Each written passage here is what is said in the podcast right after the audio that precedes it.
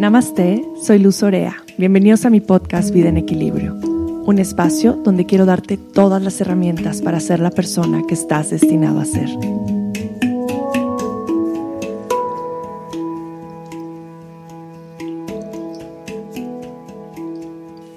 Bienvenidos de vuelta, estoy muy contenta de poder compartir con ustedes una vez más. Y en este podcast les quiero hablar de un tema fascinante del que platiqué un poquito en el podcast pasado y es acerca de los doshas. Tal vez estén familiarizados con el término de los doshas, tal vez nunca lo habían escuchado o tal vez tienen muchas ganas de aprender al respecto. Y este término de los doshas viene de la medicina ayurvédica. Es, es un principio que se utiliza para describir las energías que se encuentran en el cuerpo físico y mental de cada persona. Estas energías gobiernan toda nuestra actividad, todo nuestro eh, pensamiento, todos los procesos en los que vivimos y son como una huella con la que nacemos y con la cual nos identificamos. Nosotros nacemos con un tipo de dosha, un tipo de constitución o energía y mientras vamos creciendo ese dosha se va modificando o va tomando otros matices. Los doshas están compuestos de elementos están compuestos de los cinco elementos. Tenemos tres doshas y estos tres doshas tienen los cinco elementos presentes. Nosotros tenemos los cinco elementos presentes en nuestro cuerpo y absolutamente todo en el mundo tiene los cinco elementos. Este micrófono con el que estoy hablando, el tapete en el que estoy sentada, el agua que te estás tomando, todo tiene los cinco elementos, pero en diferentes proporciones. Algunas cosas tienen mucha más tierra o más agua o más fuego o más espacio. Entonces los doshas utilizan estos cinco elementos para formar los doshas a través de cada uno de ellos. Tenemos tres doshas distintos, Avata, Apita y Kapha. Vata es la mezcla de aire y espacio. Este tipo de energía o este tipo de constitución se manifiesta de la siguiente forma. En nuestro cuerpo físico, las personas Vata o con constitución Vata suelen ser personas o muy altas o muy pequeñas, y muy delgadas. Normalmente están en el bajo peso y les cuesta muchísimo trabajo subir de peso. Les cuesta mucho trabajo también hacer músculo y son las personas que adelgazan muy fácil. Y tú las puedes ver comiendo cualquier cantidad de cosas y no engordan. Y dices, ¿cómo le hacen? Pues es su constitución. En tema físico también, los cuerpos bata tienden cuando están en desequilibrio a la sequedad. Tienen sequedad en el cuerpo, normalmente tienen la piel seca, eh, también la cara seca y esta misma sequedad se representa también en su interior. Me refiero al colon. Entonces cuando están en desequilibrio van a tener también tendencia al estreñimiento. En el tema físico también, eh, la espalda baja es como su punto débil. La mayoría de las veces cuando están en desequilibrio también la espalda baja les trae como muchísimos achaques. En tema interno, hablando de su lugar también de encuentro, llega a ser el sistema nervioso. El sistema nervioso es el lugar donde Bata también llega a enfocarse y se suele manifestar en tema físico también, cuando tenemos un desequilibrio en el sistema nervioso, es un desequilibrio de bata, y es el típico que estás hablando y mueve el piecito todo el tiempo mientras te habla, o mueve muchísimo las manos al hablar. Por ejemplo, si ustedes me pudieran ver en este momento, no estoy dejando de mover las manos, aunque es una forma en la que me expreso y me gusta mucho moverlas, pues eso es una cosa de bata. Em, también, ¿han sentido ese tic en el ojo que de pronto te da cuando estás como muy estresado o has desequilibrado mucho tu sistema nervioso, eso también viene de bata. También enfocados en el sistema nervioso pueden llegar a levantarse en la noche y no poder dormir bien y volverse a acostar y levantarse y volverse a acostar. Y en otros desequilibrios, bata también, en tema como un poquito más emocional, va a tener tendencia a la, ansiedad cuando esté en desequilibrio. Comerse las uñas, rascarse, si le sale algo en la cara, se están rasque, rasque, rasque.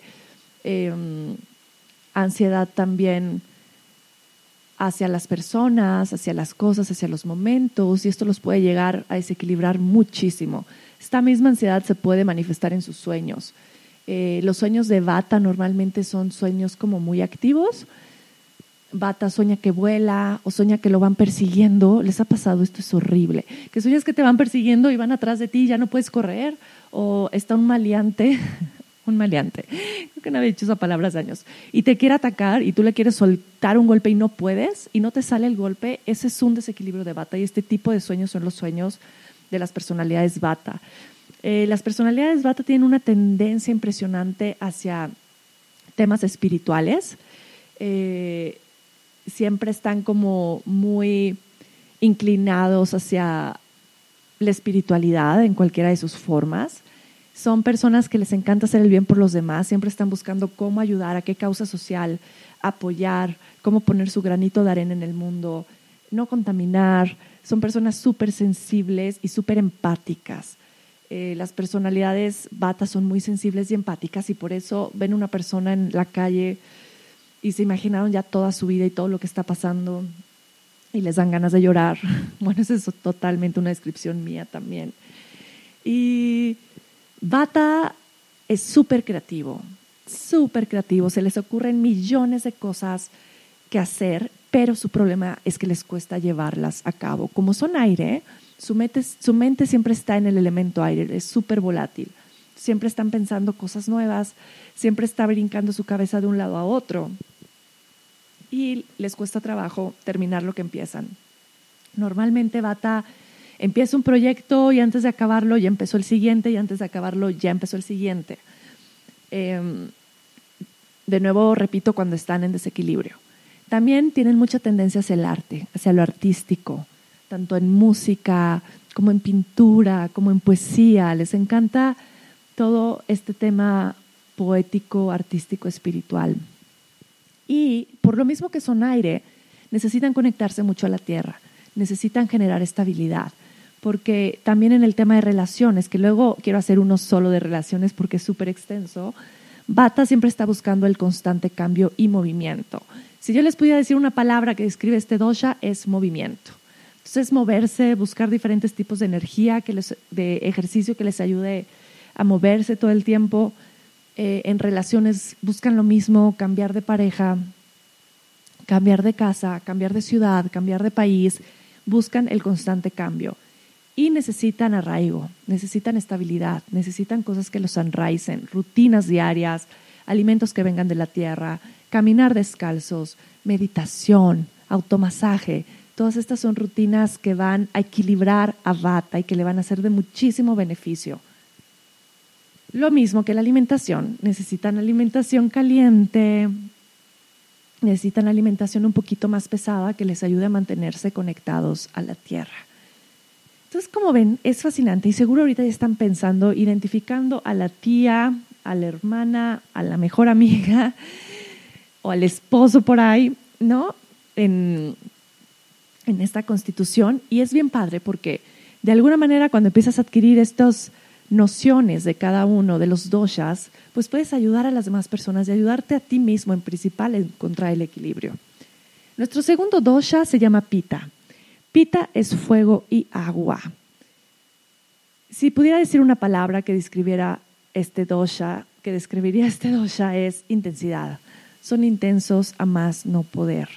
Una, una descripción de su constitución es que son un cuerpo mediano. Eh, un cuerpo mediano, tienen una buena estructura, pueden hacer músculos súper fácil, de hecho hacen un poco de ejercicio y ya se marcaron. Eh, este cuerpo mediano también los hace ser muy fuertes y estables. En el tema físico también tienen tendencia a tener temperatura corporal muy caliente. Lo que no mencioné hace rato en bata es que ellos al contrario tienen tendencia mucho más a temperatura del cuerpo frío, siempre tienen frío. Y pita, que es fuego, es todo lo contrario, siempre están calientitos, sudan muy fácil, eh, les da muchísimo, repele el calor, estar en el sol, asolearse, estar en temperaturas muy calientes o lugares muy encerrados, no les gusta para nada. Eh, este tipo de, constitución también, al sudar mucho, eh, también orinan mucho porque es la única forma que tiene su cuerpo de regular su temperatura corporal. En tema físico, como tienen tanto fuego, van a tener tendencia a acné, irritaciones en la piel, eh, partes de la piel o de la cara que se les ponen como un poquito rojas. También si hacen mucho fuego interno en desequilibrio van a tener los ojos rojos. Y internamente este mismo fuego causa muchos desequilibrios como gastritis, como hernias, como diarreas. Colitis también puede venir de un desequilibrio de pita. Eh, acidez, reflujo. Todo esto es un desequilibrio de pita. Lo mismo que olor intenso. Olor intenso en los pies, en el sudor, en la boca, en las heces, todo viene de un desequilibrio de pita. Pita en tema emocional es impulsivo cuando está en desequilibrio, puede llegar a ser agresivo también. Eh, pita puede llegar a ser impaciente y se irrita muy fácil. Una persona por ejemplo, esperando en la fila de un banco, se va a súper desesperar eh, cuando la gente no va a su ritmo se desespera muchísimo también. Como son de muy rápido entendimiento, quieren que las personas entiendan igual de rápido que ellos. Entonces, cuando alguien no entiende en la misma velocidad, ellos se desesperan. Toda su energía está concentrada en el centro de su abdomen, en el estómago. Por eso la mayoría de sus desequilibrios va a venir en el tema estomacal tienen que cuidar mucho su alimentación y también tienen que cuidar muchísimo su tema emocional. Su energía es impulsiva y por lo mismo lo dan todo en un momento y luego están como muy cansados y pueden trabajar como tres días seguidos y tienen que descansar un día completo porque entregaron toda su energía. Les encanta competir. Ellos seguían por objetivos claros y si pueden hacer reportes de competencia, ellos se sienten muy bien, aunque puede desequilibrarlos mucho. Cuando se fijan una meta, llevan la vista hacia esa meta y hasta no lograrla no terminan. Son muy estructurados, son muy bien hechos, son las personas que empiezan algo y lo terminan, eh, que eso es maravilloso, las personalidades pita. Em, les encanta el reconocimiento, les encanta que les digan, lo hiciste muy bien, lo lograste, muy buen trabajo, eres un buen papá o eres una buena mamá. Les encanta como todo este tema que lo reconozcan son generosos, pero por ejemplo, Pita, si va a donar para que construyan un hospital, lo dona feliz de la vida porque les encanta dar a los demás, pero te pide que pongas la placa fuera del hospital con su nombre. Entonces, de ese tipo de personalidades Pita. Eh, pita en desequilibrio pueden ser obsesivos, compulsivos, les encanta que todo tenga orden, que todo esté en su lugar, sus playeras por colores dobladas a la perfección, sus zapatos súper bien acomodados, su coche extremadamente limpio, si te subes y les tiras una migaja, cuidado, puedes estar en problemas.